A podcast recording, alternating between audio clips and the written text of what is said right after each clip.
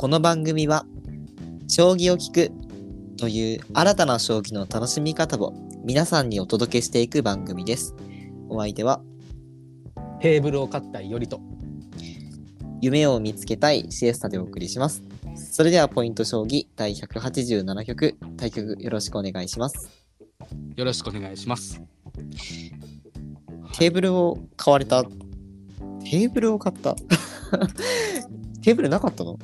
うちテーブル、まあ、あったっちゃったんですけど、うん。徐々にこう狭くなってきまして、部屋が。なるほどなるほど。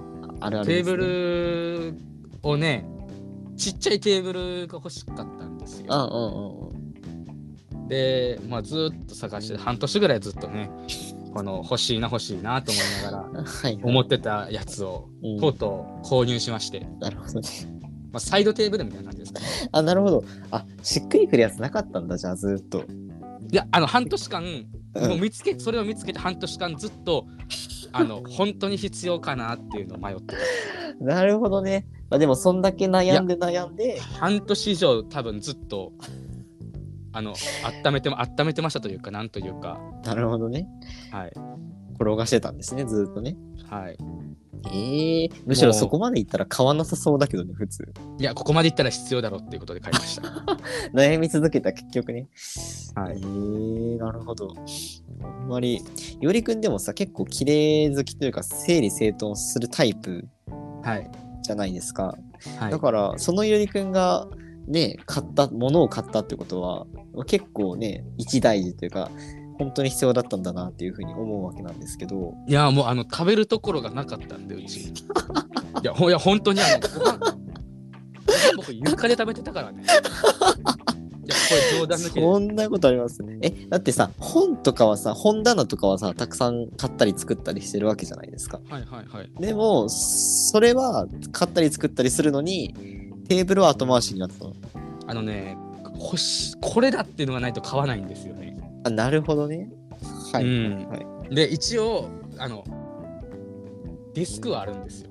うん。でもその上では食べれないんですよ。なんでかというと、あの、普通の何も塗ってない木を、あの、天板にしてるので、あの一応デスクも僕作作ってるんですよね。一枚なるほど、板のやつなるで。ほど。はいはい。なんで、万が一こう知る知るというか、なんというか、うんそういうこぼしたりすると、うん。やばいんですよ。うん。何も塗ってないから。うんうんだし、パソコンもあるし。うん。うん。ってことで僕はあのキッチンのところの床で食べてました、ずっと。なるほどね。まあ。それがちょっと進化してというか、人間っぽくなって、はい、テーブルで食べれるように。まあ、テーブルってサイドテーブルなんで、本当にもうなんか、あれよ、コーヒーカップ置くぐらいとか。それさ、あれじゃん、うん人呼べなくない？だから呼ばない。てか呼べ、そうか。呼べないですよ、もう今。まあまあが。学部の時は来てたけど、人がたくさん、うん。ものなかったから、うん。もう今はもう人呼べないんですもうほぼ来てないと思う。1年間に何人、何回来るかなぐらい。えーあの、もう5回以内だと思う、多分。いや、なんか、すごいね。ちょっと、ちょっと思った以上だったね、それはね。うん、すごいな。文明を得たって感じだね、それはね。そうだね。だからもう、いや、一時期ね、あの、本の上になんか板置いて食べようかなって思ってたんだけど、いはいはいはい。や、あの、それぐらいの高さ、ちょうどいい高さだったらいいんだけども、あの柱みたいになっちゃってるから、今。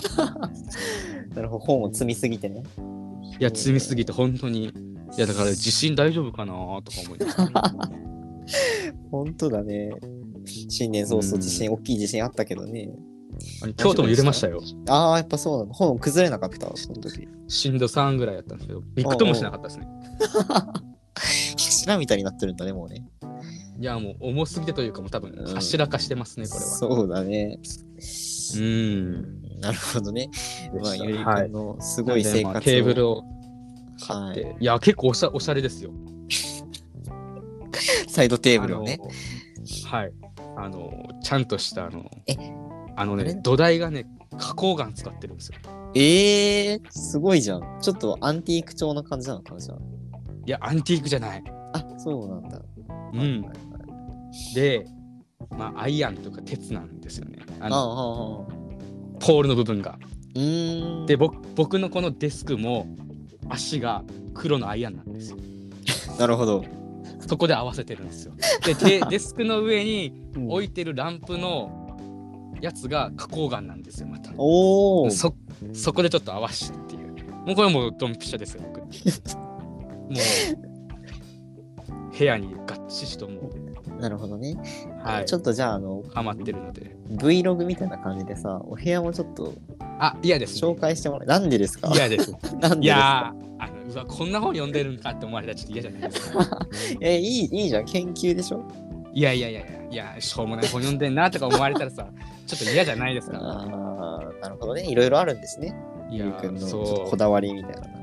なんか入門書多くないとかかえここんな簡単な本読んでんの？とか思われたらちょっと嫌じゃないですかそんな、そんな誰も難癖つけないから大丈夫ですよ。いや絶対コメント欄で絶対読んでないやんっていうコメント欄ちょっとコメント来そうなんでちょっとやめときます絶対読んでないやんって来そうなんでいやまあ確かに読んでない本たくさんありますけど読んでないんかい。いや寸読多いですよ僕まあまあまあまあ、そうですよね。うん。寸読多いでもね多分びっくりすると思ううん。この前将棋部員が来たんだけどうん。びっくりしてた。部室より本あるじゃんっていう。まあ、そうだよね。話聞く感じね。本当に研究室、すごいことになってるもんね。でこの年の将棋世界載ってたんですよって言って見せてくれた、うんうんうん確かに載ってるわっていう。ああ、その子がってこと？そうそうそう名前だけ取ったけど、確かに載ってるわ。え昭和時代のやつもあんの？とか。え江戸時代のやつもあんの？とかそういうもう資料館みたいなもんやもんね。そうですねまあでも資料館に比べたらねまああの資料館すごいですからね今ね そういう資料館なんかあの持ってる方は持ってますんでたくさんうんうんうん。あれですけど僕ねそれに比べたら全然ですけど、いやいやいや。まあ、集めてるわけではないんで、ね、必要やからっていうだけなんでうん。あれですけどまあ。まあいつかあの個人的にまあ気になったら見せますはい。わかりました。楽しみにしておりますけれどまあも。お覚えてたらってことですね はい。ってことではい夢夢がうん、なんかね、その、あれだね、その話をした後で言うのはあれなんだけど、なんか、あれだよね、その、新年の抱負がさ、変わらないことだったじゃないですか。はいはいで、その、いろいろ考えたんですよね。その時に。自分の今の状況じゃないけどさ。うんそしたらさ、僕意外とさ、こうなりたい、ああなりたいの目標がないなっていうふうに、ちょっとその時思って。はいで、まあなんか、夢は別に絶対ないといけないわけではないから、まあいいかって思いながらも、まあ、そうだね。いおりくんのさ、いろんな話を聞いてるとさ、まあ、ちょっとこう、ああやりたい、こうやりたいを原動力に今、動いてるわけじゃないですか。いろいろ生きてるわけじゃないですか。はいよりくんはね。だからちょっとなんかそれもね、あってもいいなっていうふうに、まあ、最近思思いつつあるとなるほどいうような感じなんですよね。うーんだからまあ具体的にどうこうみたいなのはね、まだちょっとないんだけど、まあでもこれで今日一個夢ができましたよなるほど。僕の部屋を見るっていう ああ、それを夢にカウントしていいのかな？どうなのかな？いいでしょう。なんでそんなあれなんですか？なんか僕の部屋は別にそんな大したもんじゃないみたいな。えー大したことあるんですか？びっくりしますよそんなもん。まあでも確かに本の量とかにはね、ちょっと驚きそうだなと思ったりもしますけれども、うん。まあ、そうだね。確かに。いつかゆりくんの部屋に行くっていうのは、まあ、夢というか、うん、まあそうだね。目標、目標？夢にしましょわかりました。じゃあ、夢っていうことにね、一応しておいて、う、はい。そうだね。またそのうち振り返ることがあったら、うん、夢できましたって言えるといいかもしれないですね。はい。まあそんな感じでね、はい、本題に入っていきたいなと思いますけれども、まあ今回のね、お話も女性騎士の未来っていうところで、まあある意味ね、うん。夢の話をするのかなというふうにも思うわけなんですけれども、えーまあ、このラジオでもね、たびたび、えーまあ、えー里見香奈先生、まあ今ちょっと、えー名字変わられてね、えー福間さん、福間香奈先生にね、なられましたけれども、えーその福間さんであったりとか、あとは西山先生とか、えーたびたび、えーそういう女性のね、えー騎士の方々の活躍っていうのを取り上げたりもしてきたわけなんですけれども、えーこれまでね、女流棋士としての活躍っていう風にこうフォーカスを当てて、えーご紹介してきたわけなんですけれども、まあ、今回は女性棋士の未来っていうテーマでお話をちょっとしたいなと思ってます。ではいこれがね、ちょっと、まあ僕のこだわりポイントというか、まあ、今回のお話をしていく中での注意事項というかね、意識したいことっていうのが一個だけあって、あくまで女流棋士に絞るんじゃなくて、今後女性棋士っていうところの、まあ、ワードっていうのをすごく聞くことが増えると思うので、ぜひ皆さんもね、ここの、まあ、違いというか考え方みたいなのをぜひ覚覚えて帰ってほしいなっていうふうに思ってます。うんはい。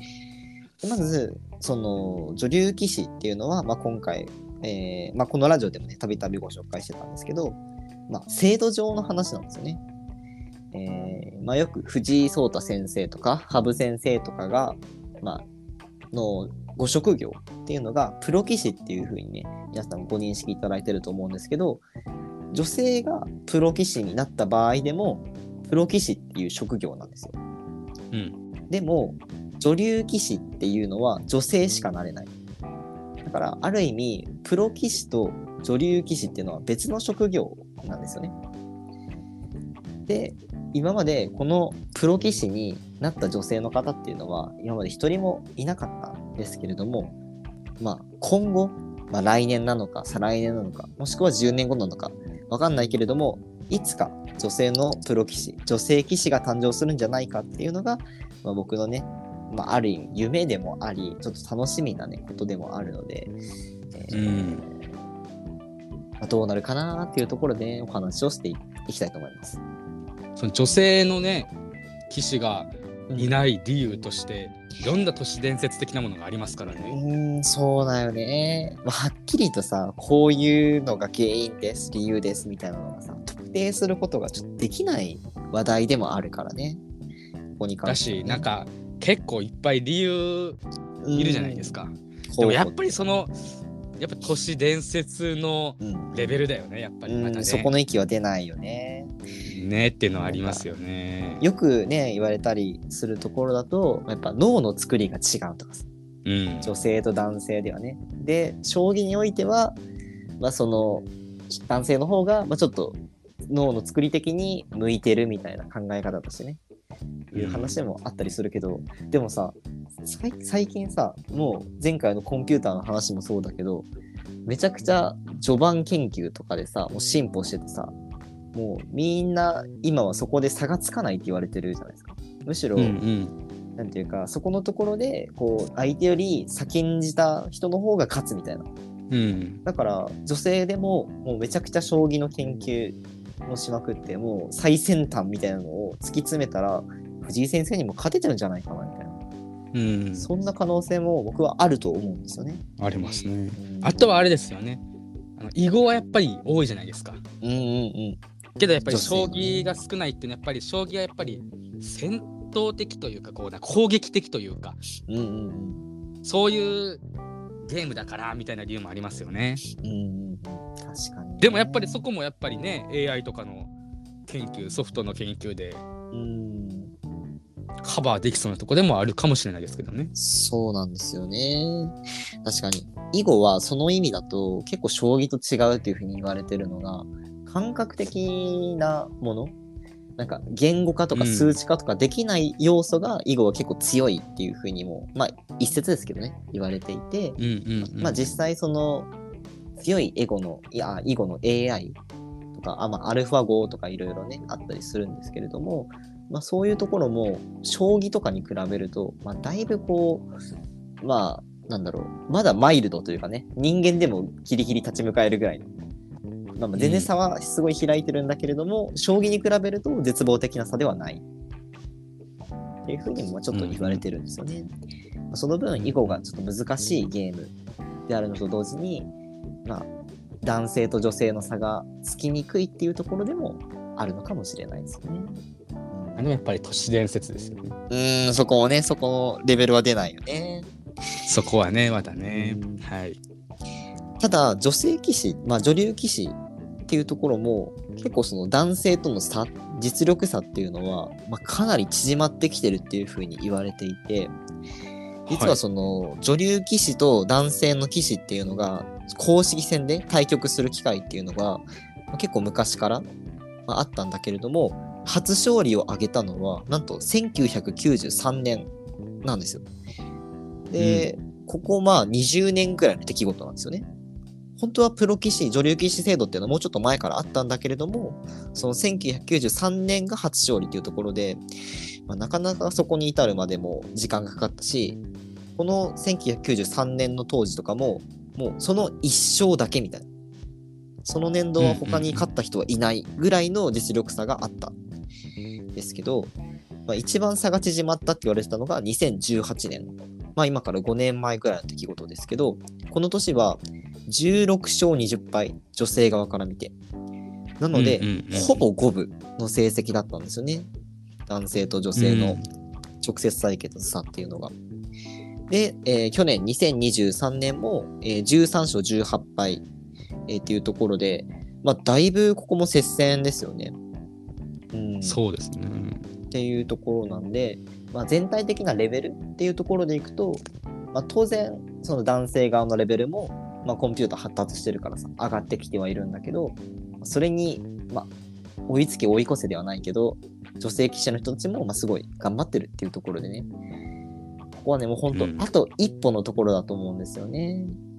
あとあれですよね、2011年にはうん。里見香奈先生、福間香奈先生がやっぱりその奨励会うん。入りましたし、そうですね。さらあにとはもう西2022年かな。うんうん。はもうね、西山先生が。そうですね。西山先生も里見先生に続いて奨励会三段リーグっていうね、はいもう本当プロ棋士の一歩手前のところまで、まあ、行かれてでしかもその三段リーグの中で3位に入ったんだよね。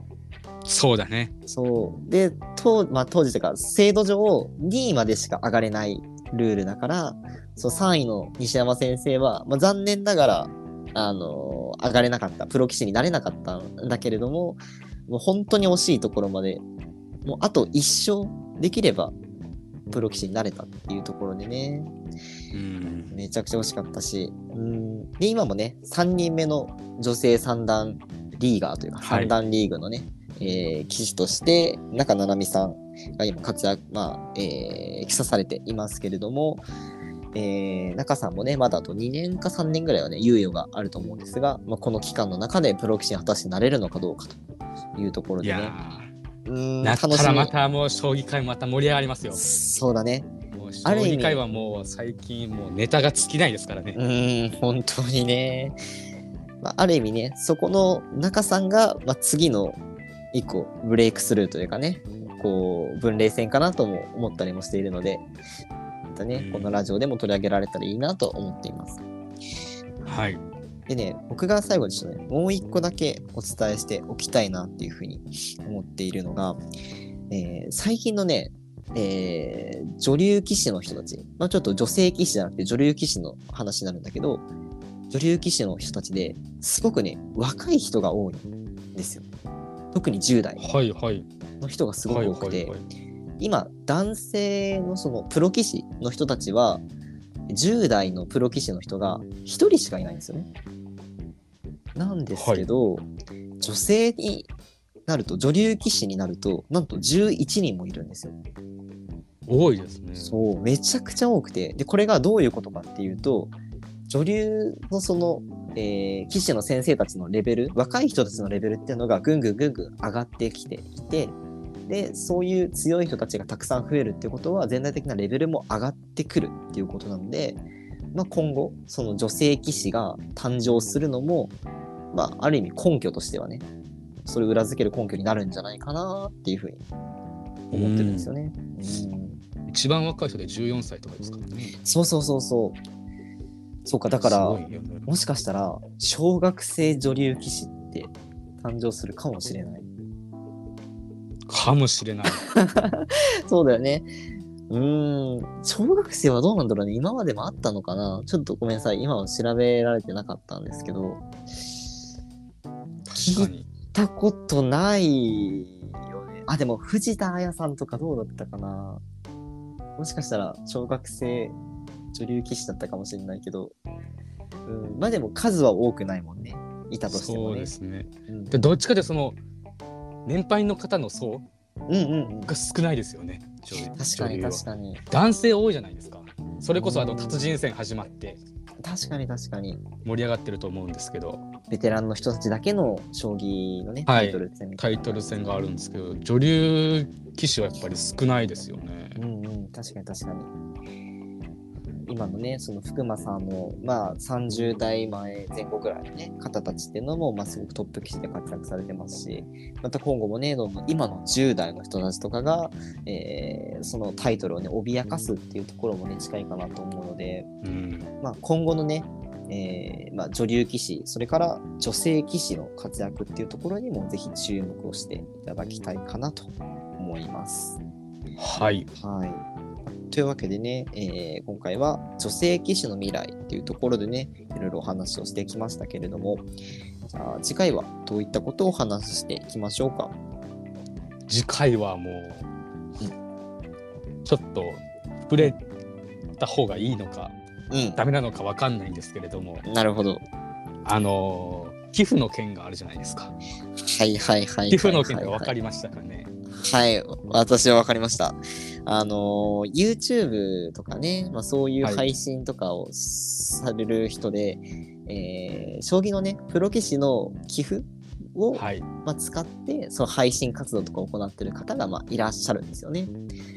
うん、で、そこのね、寄付の、その、まあ、著作権っていうところを、まあ、日本将棋連盟はね、こう主張をしてね、えー実際今まではね、そういうルール決めをして、そういった中で運用されてきたわけなんですけれども、まあ、実際その寄付の著作権っていうところに、まあ、どうなのかというところで、まあ、裁判が行われてたんですよね。